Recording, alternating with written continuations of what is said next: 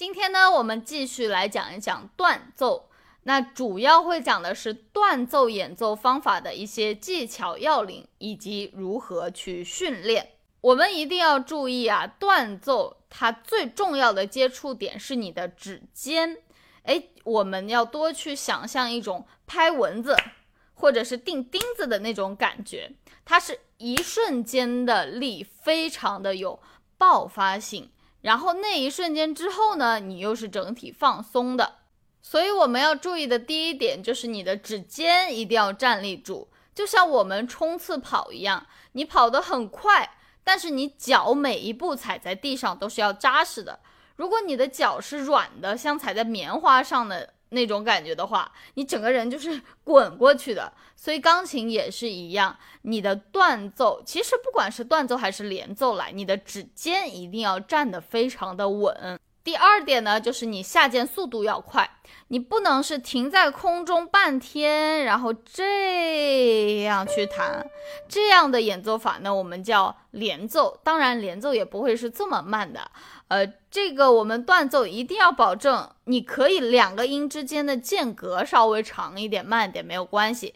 但是你抬起来之后，大家注意看，一、二、三，一、二、三，我那一瞬间是非常快的，我不可能说一、二、三，这样子的话就不是断奏的这个意思了。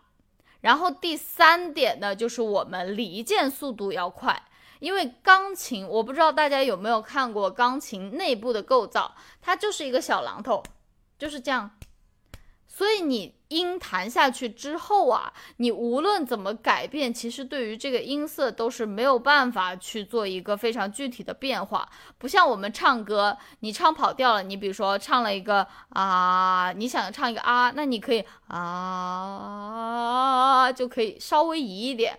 或者弦乐器啊，它通过揉弦啊，或者一些其他的方式可以改变音色，但是钢琴是没有办法在触键之后去改变音色色的。所以不管是断奏、连奏还是其他的演奏方法，你的离键速度相对来说也要非常的干脆。第二个方面呢，我们要讲的是你手指尖和钢琴的接触面大小的一个比例关系。我们想一下，你弹连奏的时候，手是不是会平一点？为什么呢？因为你这样的时候，你的指尖和钢琴的接触面更大，弹出来的声音会更柔和。我们去想象一下，你用一支铅笔，你用笔尖去搓自己的手，和你用橡皮的那一端去搓自己的手，两个感觉是完全不一样的。那连奏呢，就像是用橡皮的那一端去接触琴键。然后断奏啊，顾名思义嘛，就是它要断开，那也就是相反的，我们要用笔尖的那一端去接触，也就是说你的接触面要更小。那再推理一步是什么呢？就是你手指要相对来说比较立起来一点，这样的接触面才会小。所以大家在进行断奏训练的时候呢，你一定要保证自己的声音啊，非常的有穿透性，也就是要撑好你的这个手掌。你弹断奏的时候，千万不能是这样去弹的，一定是撑好你的手型，摆的非常好的一个姿演奏姿态。第三点呢，就是我们的重量演奏法，也就是我一直在讲的落提。其实啊，手指断奏，包括说手臂断奏，它讲究的就是两点：第一个落下去，然后第二步提起来。那这两点呢，其实也是我们曲目中你要做到放松啦、歌唱性啊非常重要的两个字。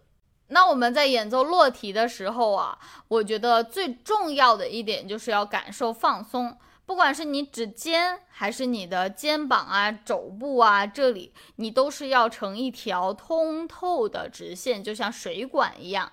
如果你某一个地方卡住了，你想啊，你一条水管某个地方折掉了，你肯定是水通不过去的嘛。所以你想要断奏弹出清澈明亮的好听的声音，你就必须要保证你的整个人，你的力量可以从你的脚趾尖。然后一直通上来，通到你的从你的后背过，然后到你的肩膀，再到你的指尖，整个人是一个有机的整体嘛。落下去呢，我们尽量，比如说手呃手臂的断奏，你要用这个肩膀的力落下去；手指的断奏呢，你可以这里的力用的稍微少一点，但是你手腕的力你要给它落下去。提也是一样的，如果是呃手臂大的一个落体的话，你要可以从这里给它带起来。哎，大家看，我是先落下去。然后我的肩，包括说这里是给它提起来先的，然后我再是最后一步才是手指离开嘛。那如果我们小范围的一个落体呢，就是你的手腕先下去，然后再是手腕带动指尖去提起来。手指啊太松散、太偷懒呢，是造成你断奏不好听的非常重要的两个问题。所以大家注意到这两个问题之后呢，再结合我们今天以上讲的三点非常重要的技巧方法进行训练，保证你的断奏就会非常的有效，非常的好听。那我们今天的分享呢，主要先到这里。如果大家还有任何的问题，也可以在下方给我留言。